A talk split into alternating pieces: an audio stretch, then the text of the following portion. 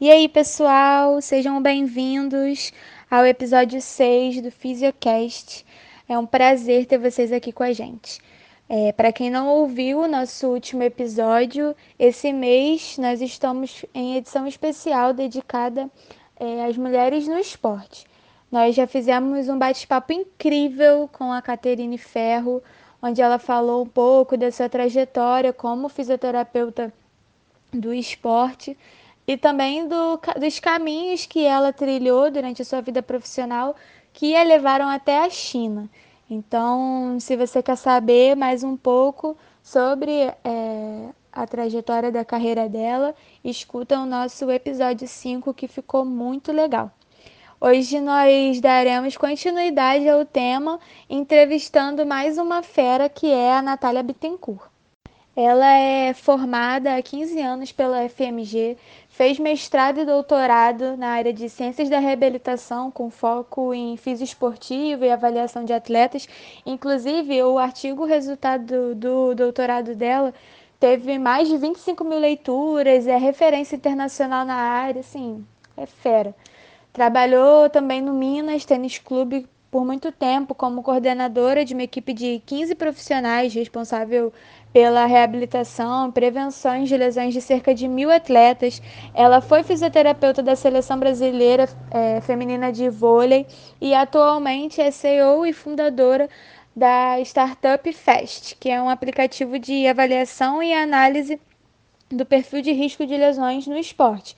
E o mais legal de tudo que eu acho desse aplicativo, que é muito maneiro, que é tudo baseado em evidência. Então, todos os dados, tudo que você consegue jogar lá, ele faz relação com o que tem disponível na literatura. Além disso, ela faz parte também é, da comissão científica do Congresso de Prevenção de Lesões do Comitê Olímpico Internacional. E em 2018 é, ela ganhou o prêmio de melhor artigo científico no esporte, mostrando é, o trabalho de prevenção de lesões do Minas Tênis Clube em atletas jovens. Então, desde já, eu gostaria de agradecer muito a presença da Natália aqui nesse episódio, da sua disponibilidade que prontamente aceitou é, o nosso convite em meio a essa pandemia, essa situação tão complicada que a gente tem vivido. E para quem, como eu, acompanha a Natália pelo Instagram, tem visto que ela tem gravado inúmeras lives, feito inúmeras coisas. É, ela está no pós-doutorado, então ela também tem é, os compromissos dela, mas prontamente ela topou gravar com a gente. Então, sem mais delongas, seja bem-vinda, Natália. É, aproveitando em bala, eu já vou fazer a primeira pergunta, que é a classicona, que a gente sempre faz para todo mundo. A gente perguntou para a Caterine e a gente queria perguntar para você também, porque o que todo mundo quer saber é. Todo mundo que o nosso podcast é para alunos, né, Natália? Então, a gente, enquanto aluno, algumas pessoas sabem o que querem fazer, outras pessoas ainda não têm muita certeza. Então, sempre que a gente traz um convidado aqui no nosso podcast, a gente pergunta sobre como o direcionamento da carreira se deu. E aí, eu queria que você começasse falando um pouquinho é, pra gente é, se você sempre quis a área esportiva como é, como é para você atuar num meio que é composto majoritariamente por homens, né? É, como foi a sua inserção nesse meio? Você já entrou é, na, na, graduação querendo a fisioesportiva? Como se deu esse processo? Oi, pessoal, tudo bem? Quem está falando é Natália Bittencourt, fisioterapeuta do esporte. É um grande prazer fazer e participar desse Fisiocast, né, desse episódio. É, parabéns aos alunos, né, principalmente a Juliana, e ao professor Felipe Reis pelo convite e pela iniciativa. É um prazer muito grande falar para alunos, né? Eu tenho um carinho muito grande pro, por todos, principalmente porque vocês são o futuro da, da nossa profissão e a formação de vocês nesse mundo digital realmente pode ser fundamental para mudar a cara da fisioterapia e nos tornarmos mais tecnológicos. E tenho certeza que isso vai ser a favor dos nossos pacientes também.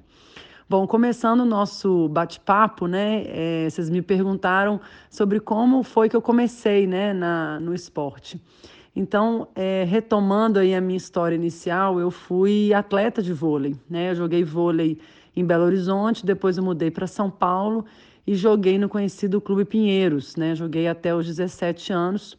Foi quando eu tive três entorses de joelho e que culminaram com uma lesão do ligamento cruzado anterior, e aí, portanto, eu tive que fazer uma cirurgia e fui paciente de fisioterapia. Né? A partir do momento que eu fui paciente, eu comecei a entender um pouco mais sobre a profissão, e foi exatamente na época que eu estava estudando para o vestibular e eu tinha que tomar uma decisão de alguma área relacionada ao esporte. Então eu estava na dúvida entre medicina ou educação física. E foi muito interessante porque eu me enxergava no meio do caminho e eu não queria nem ser médica, nem profissional de educação física. E a profissão que me veio nesse processo foi a fisioterapia, indo mais sendo é, paciente. Então eu entendi que o processo da fisioterapia era recuperar é, os atletas é, de uma lesão, que era aquela fase inicial. A gente ainda nem falava de prevenção naquela época de 1999, 98, era muito inicial ainda. Foi quando eu fiz a, o processo de reabilitação enquanto paciente. Então, é, é isso. Meu início começou então por aí. E desde o momento que eu entrei na faculdade, eu já sabia que eu queria trabalhar com fisioterapia esportiva. Porque, claro, como eu fui atleta, esse era o meu foco. E eu não esqueço disso, quando eu entrei no primeiro período, a gente teve aula de anatomia, é, eu lembro de ter falado para os meus colegas, que eles lembram disso até hoje, que o meu sonho era ser fisioterapeuta da seleção brasileira de vôlei. É, e aí, dentro da universidade, eu fui correndo atrás de todos os congressos de prof professores e de outros profissionais que trabalhavam com, na área do esporte. Lembrando que na época, na fisioterapia da UFMG, não tinha um curso, não tinha nem disciplina de fisioterapia esportiva. Então eu fui correndo atrás pelos meus interesses. Né? Lembro que no segundo período eu participei de um congresso é, na área de ortopedia, na medicina, e eu não entendia nada que o pessoal falava, mas só de escutar que eles estavam falando de atleta, aquilo ali já me deixava muito feliz. Então, meu inicinho foi bem por aí. Eu já tinha muito, muito, eu já era sempre, eu sempre fui muito focada no que eu queria e eu acho que isso me ajudou demais.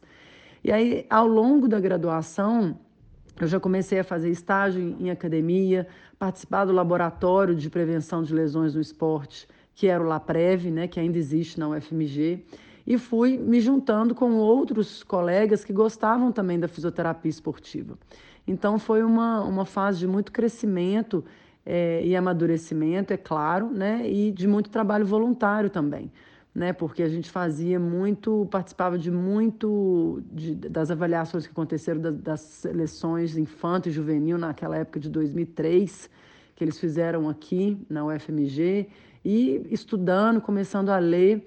E o interessante é que eu gosto de falar isso muito para os meus alunos também, que eu não sabia inglês. Eu aprendi o inglês durante a faculdade, porque o meu professor, não esqueço disso, Sérgio Fonseca, quando eu estava no sexto período e a gente tinha disciplina de, de ortopedia, cada semana ele dava um artigo diferente e, a gente, e aí eu comecei a ler.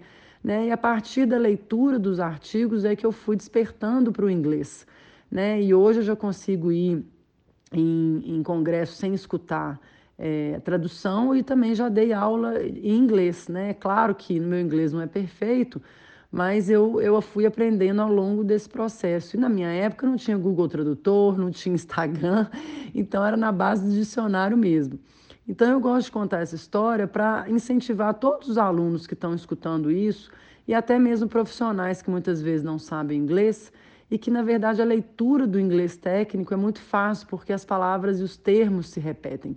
E isso deixa você com uma independência de leitura e com um senso crítico muito maior para ter independência de ler o que você quer na área que você deseja, né? E isso é fundamental. A partir do processo, né, que eu fiz estágio no Minas, que era o meu grande sonho trabalhar lá, eu conheci o meu chefe, na verdade, era o preparador físico da seleção brasileira é, infanto. E o, o, fisioterapeuta que trabalhava com ele também trabalhava no Minas e a gente se conheceu e eu comecei a ser estagiária da seleção por conta disso. Então, por isso que logo depois, quando eu formei, um mês depois, eu já estava trabalhando na seleção brasileira lá em Saquarema. Né? Então, esse foi meu início, né? sempre muito focada.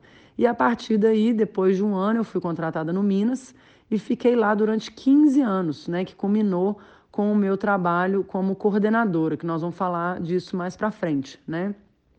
Só que eu, é, uma, uma característica muito interessante, eu não dava conta de atender muitos pacientes o dia todo, me cansava muito, eu ficava muito sugado do ponto de vista de energia, sabe?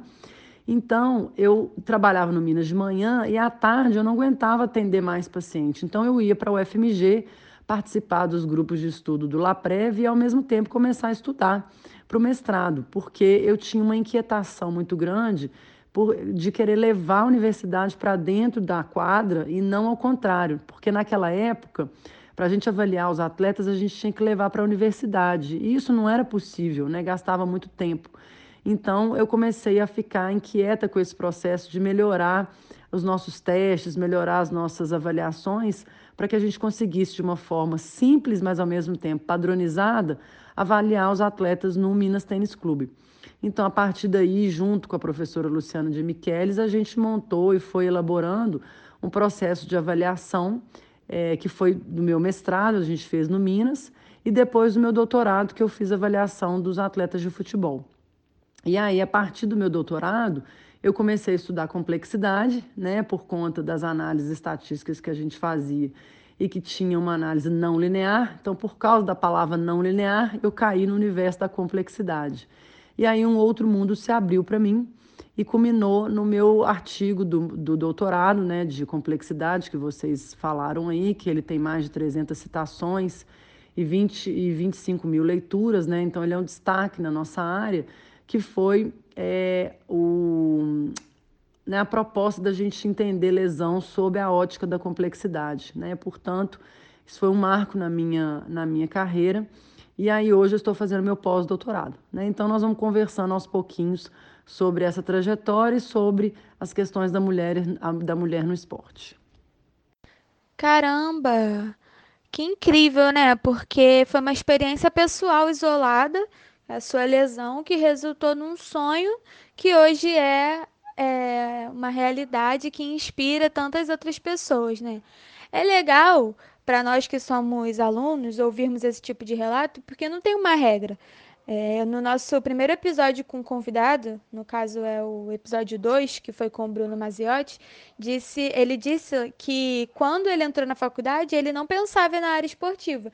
E os caminhos dele foram sendo conduzidos para isso. E com você já foi o contrário. Você sabia o que você queria e conduziu essa carreira para o sucesso que você tem hoje. É, sucesso e referência, né? Para tantas pessoas, meninas e meninos que querem seguir na área esportiva. Então, eu arrisco dizer que se tem uma regra nessa história toda, que aconteceu com o Bruno, aconteceu com a Caterine, aconteceu é, com você dentro do mundo do esporte, foram o foco e a persistência. E não só com vocês, né, na área do esporte, mas em qualquer área, você, para você se destacar, você tem que ser bom, você tem que ser mostrar é, para que você veio. E para isso, a pessoa tem que estudar. A pessoa só é boa se ela sabe daquilo que ela está falando. E para saber, tem que se dedicar, não tem para onde correr. É, mas você falou um pouco sobre o grupo de estudo que você fazia parte na faculdade, sobre a avaliação. E uma coisa que a gente tem falado muito na, na faculdade no IFRJ é porque é relacionado aos, aos fatores psicossociais, né? Porque na nossa formação, principalmente no que tange a avaliação e tratamentos de atletas, a gente tende a adotar uma visão que busca muitas vezes identificar as alterações do movimento. No entanto, alguns estudos, inclusive algumas revisões sistemáticas, têm mostrado a influência de fatores psicossociais como fator de risco para lesão e dificuldade de retorno ao esporte. Como a fisioterapia tem lidado com isso? Como na sua vida você lida com esses fatores? As alterações de movimento, né, assim como as disfunções e todos os parâmetros relacionados ao movimento são parte da essência da profissão da fisioterapia, né? E não ia ser diferente na fisioterapia esportiva. Independente disso, o atleta não é só movimento, ele é um todo, né? E a gente ter noção de que os aspectos psicológicos, emocionais e sociais influenciam movimento, influenciam lesão, é essencial, até porque o modelo que guia a fisioterapia é o modelo biopsicossocial, que considera a influência e a interação entre os construtos né, de estrutura e função biológico, né, a parte é, bio, é, social e a parte psicológica como, como processo de emergência da incapacidade ou das disfunções, e no caso das lesões esportivas. Então, não tem como a gente negar a importância dos fatores psicológicos. Né? A gente lá no Minas levava muito isso em consideração, inclusive em parceria com o professor Felipe Reis. A gente implementou é, os questionários de catastrofização, de cinesiofobia, é, de afetos positivos e negativos em atletas jovens, e a gente levava em consideração todo esse processo, tanto na pré-temporada dos atletas da base de formação, quanto os atletas de elite. Foi muito interessante porque a gente se surpreendeu de verificar que a cinesiofobia, por exemplo, estava presente na grande maioria dos atletas de elite. E a, quando a gente faz o trabalho de retorno ao esporte após uma lesão, como por exemplo lesão de LCA, a gente também faz avaliação dos fatores de medo, né, que é o questionário que a gente usa específico para a lesão de LCA. E a gente já teve situações que o atleta não voltou, é, não, não teve alta, por conta de um, medo, de um medo excessivo que ele ainda relatava e que o questionário conseguiu detectar. Então é fundamental a gente ter uma visão do todo, que esse atleta ele é biopsicossocial. Então eu, eu acho que é importante a gente continuar avaliando, detectando os fatores de alteração de movimento, assim como os fatores emocionais e sociais. Eu não acho que existe disputa em nenhum desses construtos e por isso que a avaliação é fundamental. Porque a partir do momento que você detecta qual desses construtos é importante, você vai atuar de forma assertiva e não vai mascarar um processo que é por exemplo, um equilíbrio né, que a pessoa tenha entre algum processo de movimento e medo, e você só atuar no movimento e esquecer da parte do medo, da parte psicológica. Então é fundamental a gente ver como colaboração e não como competição entre os construtos biopsicossocial. Olha, vai parecer que eu tô puxando um pouco de saco, mas não é, é, é real. Eu fico muito feliz pela feliz e grata pela oportunidade de, além de fazer parte desse projeto aqui do Fisiocast e ser orientada por ele, ser também a aluna é, de caras como Felipe, que proporcionam esse tipo de ensino, de experiência tão importante para a gente, né, da nova geração de fisioterapeutas, para que a gente tenha mesmo esse olhar desde a base, desde a graduação porque não é só o atleta, né? Qualquer usuário, qualquer paciente é, que chega até nós é um indivíduo completo, assim, com diversas é, demandas e o profissional tem que estar tá atento a essas questões, porque a gente vê na prática que muitas das vezes as questões é, é, biológicas, né, de dor, enfim, de, de um paciente, muitas das vezes está mais relacionada com o psicossocial do que com alguma desordem musculoesquelética, neurofuncional e si. Então, para mim, é, já ser habituada com esses questionários que você citou, já ter esse treino é fundamental e com certeza é um diferencial na minha formação, né? Na nossa formação lá no Instituto Federal do Rio de Janeiro. Mas falando do Minas, é, você é uma referência né, no mundo do esporte, como a gente tem falado aqui, já falei no início do podcast, especialmente por conta da sua experiência lá no Minas. E a gente gostaria de saber um pouco da sua vivência lá, como você entende, como também foi a sua experiência em relação é, com, em relação a, ao relacionamento entre o fisioterapeuta e os demais profissionais da saúde, é, também a relação com a comissão técnica. Como você vê a importância da equipe multidisciplinar? e também como que isso repercutiu na prevenção de lesões, esse trabalho unido. A avaliação pré-temporada, assim como todo registro sistematizado de lesões, nos ajudou a construir é, um projeto, né, um programa grande de prevenção de lesões no Minas, é, que obviamente era feito multidisciplinar, né, então todas as, as áreas estavam envolvidas, né, psicologia, preparação física, os próprios técnicos, a medicina né, e a nutrição. Então a gente fez um grande programa, incluindo os exercícios e ao mesmo tempo a parte de educação desses atletas em relação a hábitos saudáveis, né, dormir bem, higiene de sono é, e fazer uma boa alimentação. A gente conseguiu ao longo desse tempo é, reduzir 20% das lesões de forma geral, alguns esportes mais, outros menos, e também 40% da, dos dias de afastamento, né, que é uma variável importante também quando a gente está lidando com o atleta. Não é só número de lesões, mas também se essas lesões ficam menos graves, né, e os atletas conseguem recuperar mais rápido. Então a gente, é, inclusive, ganhou no final de 2018 um prêmio né, do governo que fez é, a, a, os melhores artigos no esporte. E aí esse, esse estudo ganhou o primeiro lugar porque a gente conseguiu mostrar que como que um programa multidisciplinar foi, foi viável e conseguiu ajudar a reduzir lesões no esporte. E no Minas são oito esportes, né? mil atletas com várias modalidades. E esse trabalho só foi possível porque se trabalhou de forma multidisciplinar. Né? Então, no esporte hoje, é, não tem como uma pessoa só ser responsável é, por processos, a gente precisa de ter uma integração entre as áreas e muitas vezes as respostas vêm dessa integração, então é fundamental. E é claro que alguns profissionais e algumas áreas vão ter uma, uma responsabilidade maior. No caso nosso do Minas era fisioterapia, porque eu é, liderava o processo de registro de lesão junto com a equipe da fisioterapia e a gente foi liderando isso de forma consistente ao longo dos anos, com muitos dados e registros sistematizados de informação. Isso nos ajudou a criar esse trabalho preventivo e, claro, é, em parceria com as outras áreas, e por isso que a multidisciplinaridade é fundamental.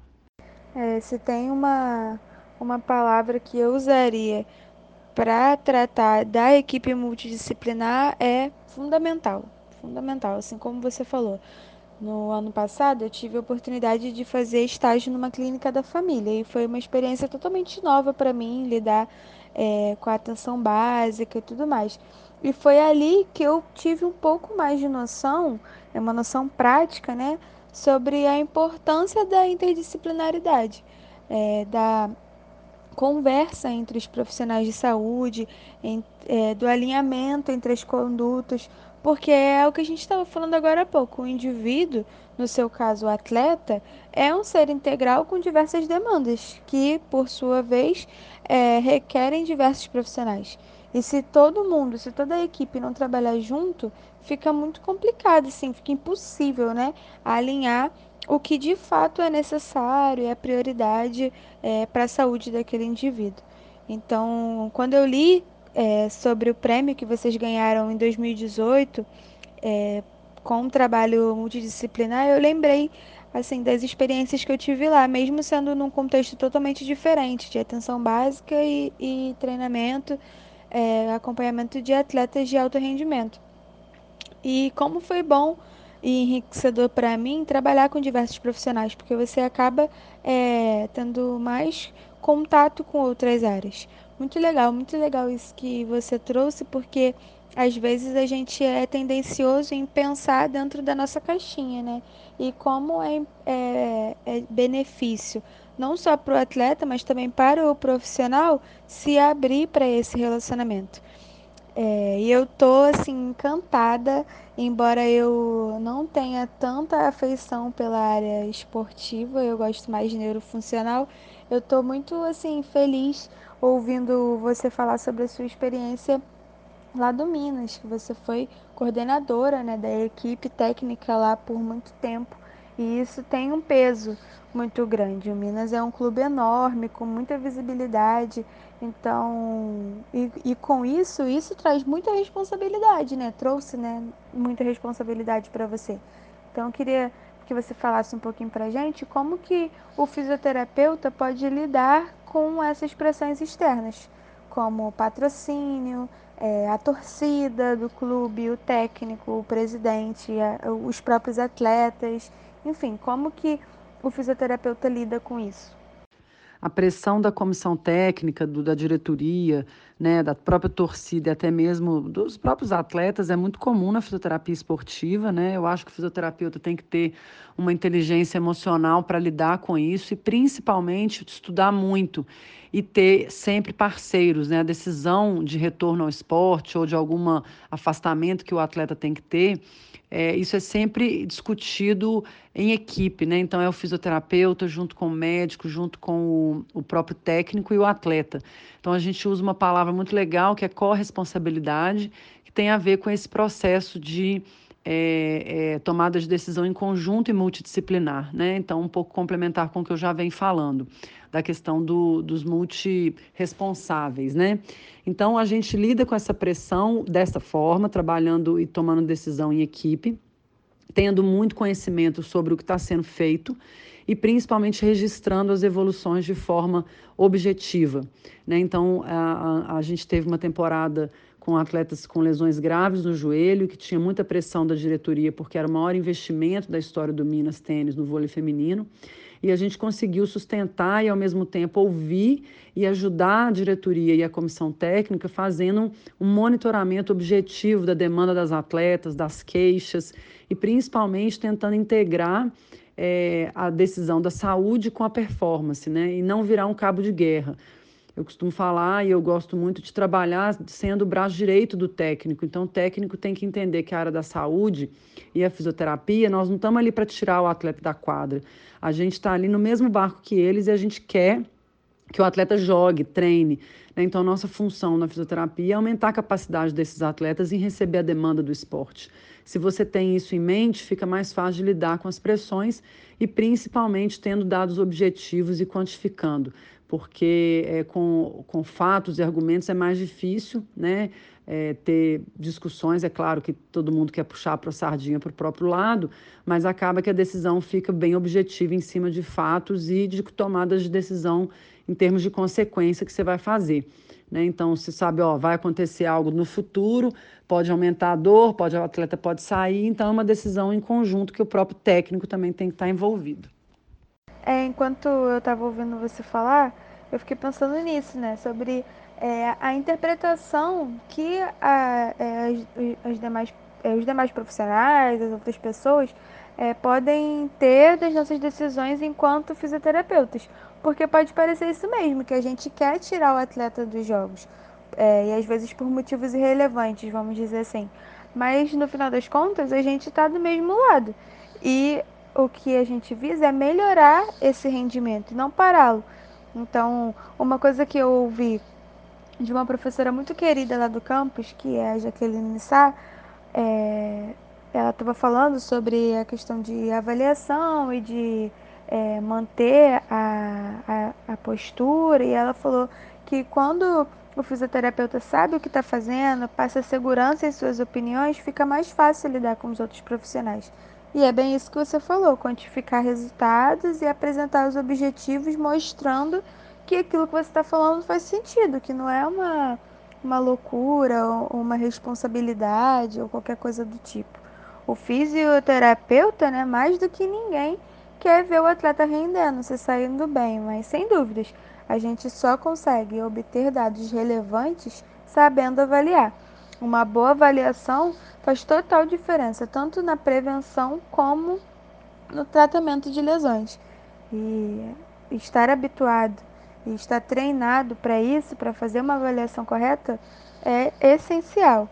E por falar em avaliação, eu não sei se você que está ouvindo a gente agora sabe, se vocês conhecem, mas eu baixei e amei um aplicativo muito legal, a gente já falou dele aqui na apresentação, que é o Fast. E nessa era tão tecnológica que a gente está vivendo, né, tem sido cada vez mais comum o uso é, de tecnologias para auxiliar o tratamento de, e avaliação de pacientes. E aí, Natália, eu queria saber de você, como idealizadora do aplicativo FAST, que é uma ferramenta de avaliação para os fisioterapeutas, como você enxerga essa fusão entre a prática clínica do profissional e a facilidade oferecida pelos aplicativos? Porque eu sou geração é, século 21, geração tecnológica, sou super adepta à tecnologia, mas eu ouço algumas coisas assim dentro do ambiente acadêmico de professores mais experientes e, e tudo que algumas pessoas têm um, uma certa relutância na adesão de tecnologias por acharem que o uso de tecnologias vai substituir a atuação profissional. E o FAST deixa claro que isso não é real, porque é uma interação entre o aplicativo que facilita a vida do, do profissional, do fisioterapeuta, e a experiência do profissional que precisa estar ali para executar os testes e fazer, é, conduzir a avaliação.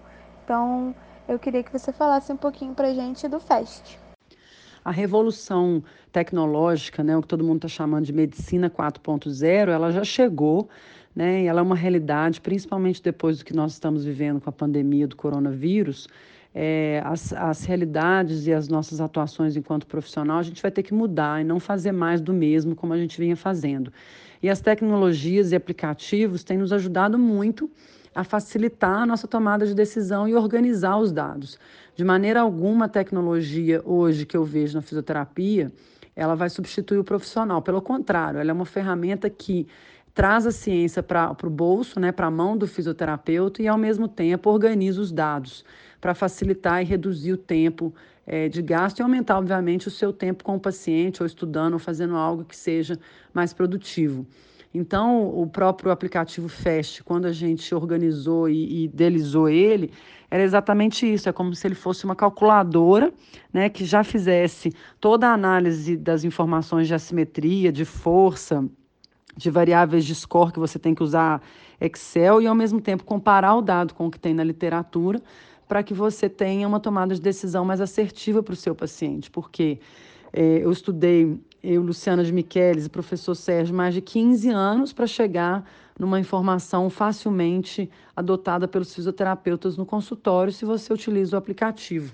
Né? Então, isso é uma forma que a gente tem é, de, de ser mais eficiente na nossa rotina, é, usando tecnologia e ciência sem substituir o profissional, pelo contrário, é deixando o profissional com uma tomada de decisão mais assertiva e evitando tentativa e erro, porque tentativa e erro é, você perde seu tempo, perde a sua eficiência e o paciente também, não, obviamente, não vai querer isso, porque a gente está num, num, universo que, né, o mundo hoje, ele, os pacientes eles estão mais cientes é, do que acontece com eles, né? Então, no esporte não é diferente.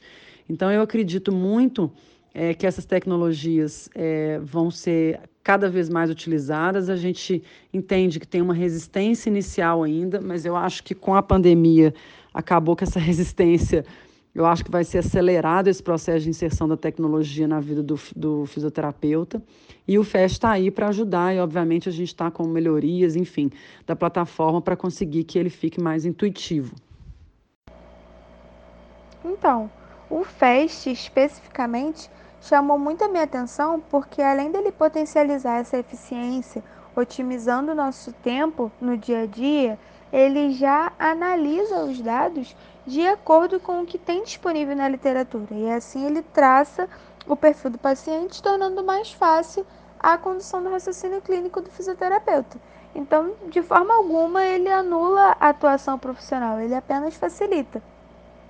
Mas eu fiquei pensando sobre algumas questões, porque, por exemplo, ele oferece uma análise quantitativa, né, relacionado é, à mobilidade, estabilidade, força dos membros, mas e quanto à análise qualitativa?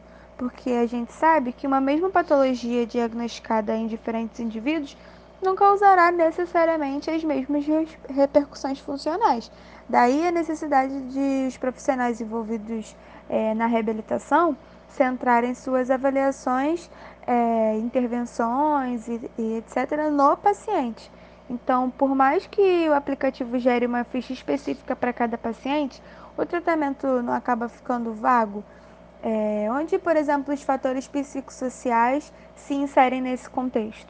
O aplicativo FAST ele foi desenvolvido e idealizado com a missão é, de facilitar e aumentar a performance do fisioterapeuta enquanto profissional para que ele possa fazer intervenções de acordo com a necessidade daquele paciente. Então, o fato de eu fazer uma avaliação, identificar os desequilíbrios e os déficits daquele meu paciente, isso torna a minha, a minha é, intervenção com o princípio básico da individualidade biológica, né? Então, ao mesmo tempo, com informações que são derivadas de é, dados científicos, né? E não de, de dados intuitivos.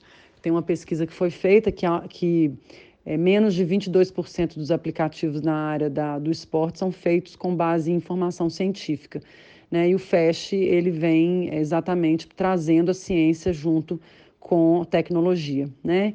E é claro que a base do aplicativo é de informações quantitativas e que a gente tem dentro do, da avaliação uma parte de observações que você pode incluir as informações qualitativas é, derivadas da anamnese, principalmente em relação à parte qualitativa dos testes. Então, a gente sabe da importância é, da, da complementariedade dos dados quantitativos e qualitativos, e para a próxima versão do aplicativo, a gente já está preparando a inserção de questionários que vão levar em consideração é, os contextos biopsicossociais aí do paciente. Então, a gente é, tem isso em vista e a gente vai ter uma complementariedade das informações principalmente a hora que a gente lançar o FEST 2.0, 3.0, que já está em planejamento e execução. Então aguardem que novidades estão por vir. Eu estou aguardando ansiosamente. Eu já fiz maior propaganda do FEST, porque realmente, gente, facilita muito a nossa vida, principalmente a nossa vida de estagiário corrido, que não tem tempo de anotar todas as coisas no nosso caderninho do bolso do jaleco. Então, realmente, assim, foi muito bom conhecer, ter acesso. Já até treinei aqui em casa com os meus supostos pacientes, porque é, assim, genial. Eu amei muito. Mas assim, Natália, mudando um pouco de assunto, infelizmente nós estamos chegando ao final do nosso episódio. Nós só temos mais duas perguntas, então eu gostaria de e conduzindo a nossa entrevista para o final, perguntando duas coisas. A primeira é sobre a sua trajetória enquanto mulher, especificamente na área esportiva.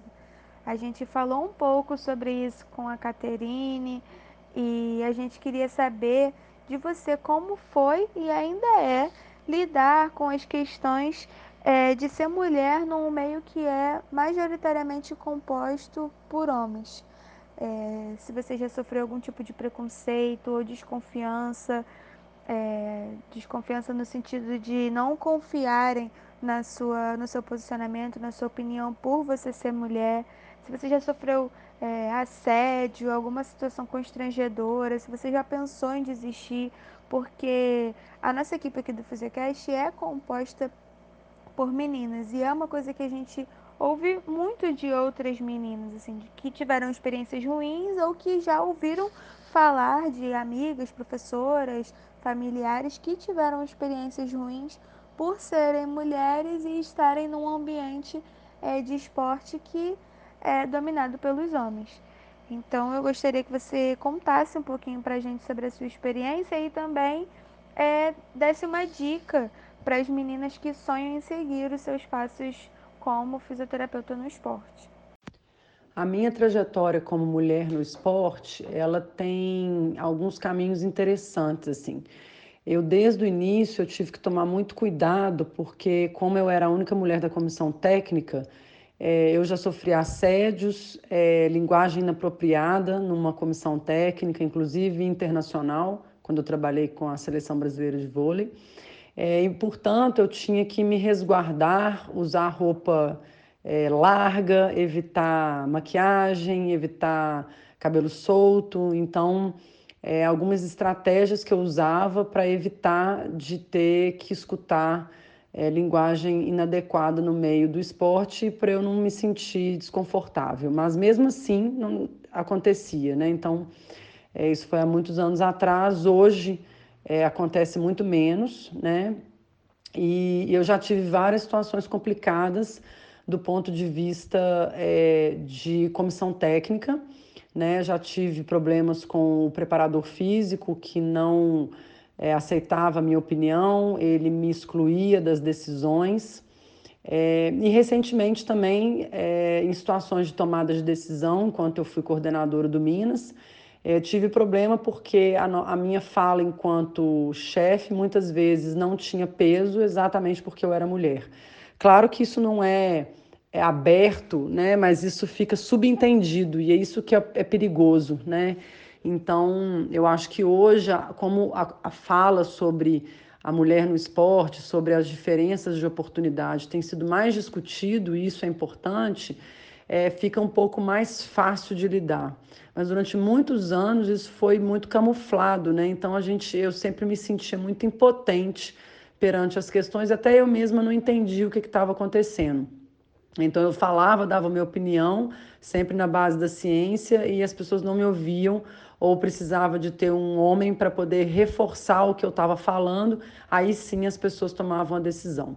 É, isso tem mudado, eu estou acompanhando a mudança disso, e é um processo educativo, né? A gente precisa conversar sobre o assunto, deixar claro para os próprios homens que a gente precisa deles para poder diminuir as diferenças de oportunidade, né? E o mais importante é que as meninas que estão hoje na fisioterapia que querem trabalhar com esporte, elas têm que seguir firme, estudando, é, se tendo uma postura profissional, evitar qualquer tipo de, de, de problema e principalmente se posicionar né? e, e conversar abertamente sem brigar.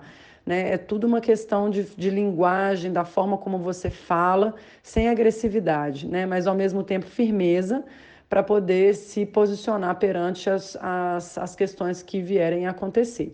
Né? Então, é, é muito legal conversar sobre isso, vocês estão de parabéns, porque é uma oportunidade da gente é, esclarecer. Né? Então, por exemplo, o Comitê Olímpico Internacional, o British Journal of Sports Medicine, que é um uma das revistas com maior impacto na área do esporte, eles só apoiam eventos que têm 40% de mulheres enquanto palestrantes.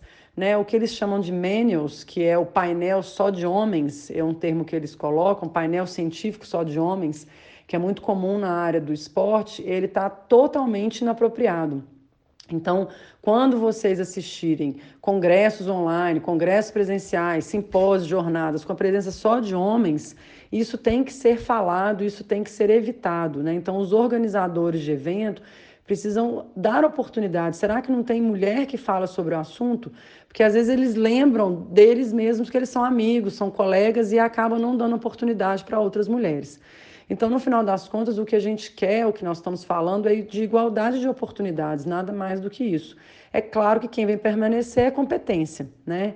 Então, enquanto eu estava como coordenadora do Minas, eu tinha essa preocupação. Então, dos 10 fisioterapeutas, a gente tinha 50% de homens e 50% de mulher. E foi muito legal ver a evolução disso, porque quando as primeiras turmas de residente é, foram é, estabelecidas no Minas, em 2010, era 90% homens e 10% de mulheres. Hoje, como eu era coordenadora, ao longo do tempo eu fui vendo essa mudança e a gente teve mais ou menos 80% de mulheres sendo residentes em relação aos homens, né? Pelo menos na última entrada foi assim e na entrada de estagiários também. A gente teve mais mulheres participando do processo seletivo de estagiários do Minas do que homens. Então, esse dado é muito legal e mostra que como é importante a gente ter representatividade para que as meninas se, sentam, se sintam acolhidas e representadas, porque elas tenham coragem e mantenham a força de continuar é, tentando e fazendo parte da fisioterapia. Então, durante muitos anos, os próprios professores da disciplina de fisioterapia esportiva falavam que, que esporte não era para mulher. E isso é muito ruim, porque eu já tive várias alunas que me falaram: nossa, professora, eu desisti de fazer porque teve alguém que falou comigo que não era uma área. Então, esse tipo de fala tem que ser desencorajada, porque na verdade é, o esporte está aí. O esporte não é só futebol. O futebol ainda tem grandes problemas culturais, mas que eu acho que está começando a ser é, passado isso, está começando a evoluir. Né? Lá na, em Portugal, por exemplo, eu conheci médicas que trabalham com o futebol masculino. Né? Na Europa está começando a ter um avanço maior sobre isso. E eu acho que o próximo passo é a gente enfrentar isso do ponto de vista é, das mulheres no futebol e tem ótimas fisioterapeutas, inclusive vocês entrevistaram a Caterine, que trabalha com o futebol feminino, que já é uma grande entrada dentro desse meio. Eu acho que de todas essas verdades que você falou, a que mais aquece meu coração é sobre a representatividade, porque com certeza é isso que a gente olha. A gente olha para mulheres como você, como a Caterine, e a gente consegue é, fazer essa comparação, essa, esse, ter esse espelho de falar é lá que eu quero chegar, é, é por esse caminho que eu quero seguir. Então, eu acho que você concorda com a fala dela quando a Caterine fala no último, falou no nosso último episódio que para ela é muito é, satisfatório fazer parte dessa, dessa geração de mulheres que vem desbravando a fisioterapia esportiva, ganhando espaço, é, sendo mesmo figuras de representatividade para que outras meninas se, é, tenham coragem e pulso né, de sustentar o sonho, aquilo que, aquilo que elas querem. Se, quer, se é na área esportiva, é por esse caminho é, que eu vou trilhar, pronto, e acabou, assim como vocês fizeram, mesmo lidando com questões difíceis como essa que você comentou, mas sem nunca deixar a peteca cair, né? Então, isso pra gente é muito legal, é muito bom pra mim estar aqui no Fisiocast, é, falando com vocês, tendo contato direto com tantos profissionais incríveis, aprendendo com as experiências de vocês.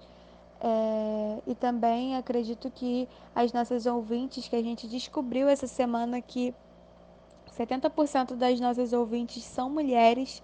Então, se você que está nos ouvindo agora é menina e sonha em conduzir a sua formação acadêmica na área do esporte, eis aqui uma profissional que passou por muitas situações difíceis, não nos, não nos enganou em momento nenhum, falando que foi tudo mil maravilhas. Ela falou das experiências dela, mas é uma pessoa que está triunfando, né? E aí, baseado nisso, eu já queria é, fazer a última pergunta, que é saber se você está no lugar onde você sempre sonhou. Você esperava alcançar tanto prestígio tão nova? E agora, no pós-doutorado, você planeja investir numa carreira internacional? Como é que vai ficar? Depois de 16 anos de formada, a minha história na fisioterapia me trouxe para caminhos que eu nunca imaginava e foi muito além do que eu sonhei. Né? O meu primeiro sonho enquanto fisioterapeuta foi trabalhar na seleção brasileira de vôlei e eu atingi isso com um mês depois de formada e fiquei lá mais quatro anos. E hoje a repercussão que o meu estudo de doutorado teve no mundo todo me deixa muito feliz e ao mesmo tempo surpresa de como que aquela ideia que foi construída aqui na UFMG, com discussões com o professor Sérgio, é, e até influência da professora Rosana Sampaio, e inclusive meu pai, Roberto Bittencourt, que é médico, e que trouxe o assunto da complexidade é, dentro dos meus estudos, é, eu nunca poderia imaginar. Então, hoje, como eu enxergo a repercussão que tem a minha carreira é muito maior, né? E os sonhos eles vão mudando. E principalmente o mais legal que eu enxergo é que eu sempre fiz curtindo a caminhada e o meu objetivo não era estar onde eu estou hoje. Na verdade, meu objetivo era melhorar a, a forma que a gente aplica a prevenção de lesões e principalmente como que a fisioterapia é importante para manter o atleta treinando.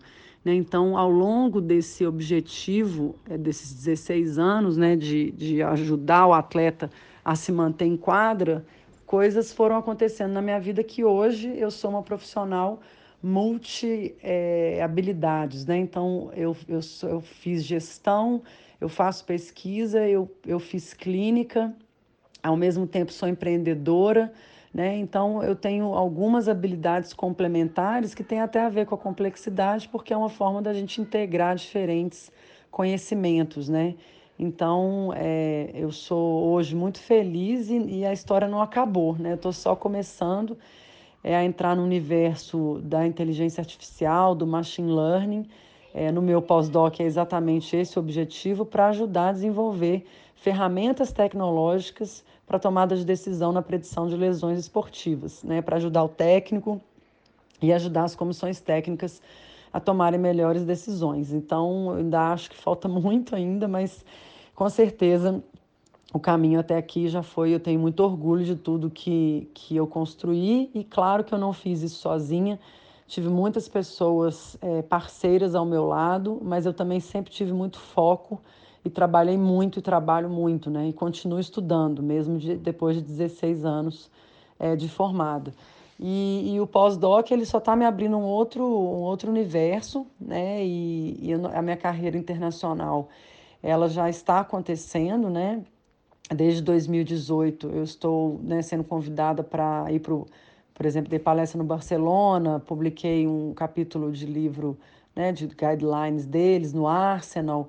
Enfim, então eu acho que o, o, o meu plano, na verdade, é criar a ferramenta para ajudar a predição de lesão. Se vai ser aqui no Brasil ou vai ser fora, depende do futuro e que, o que nos aguarda, né? Que a gente ainda não sabe.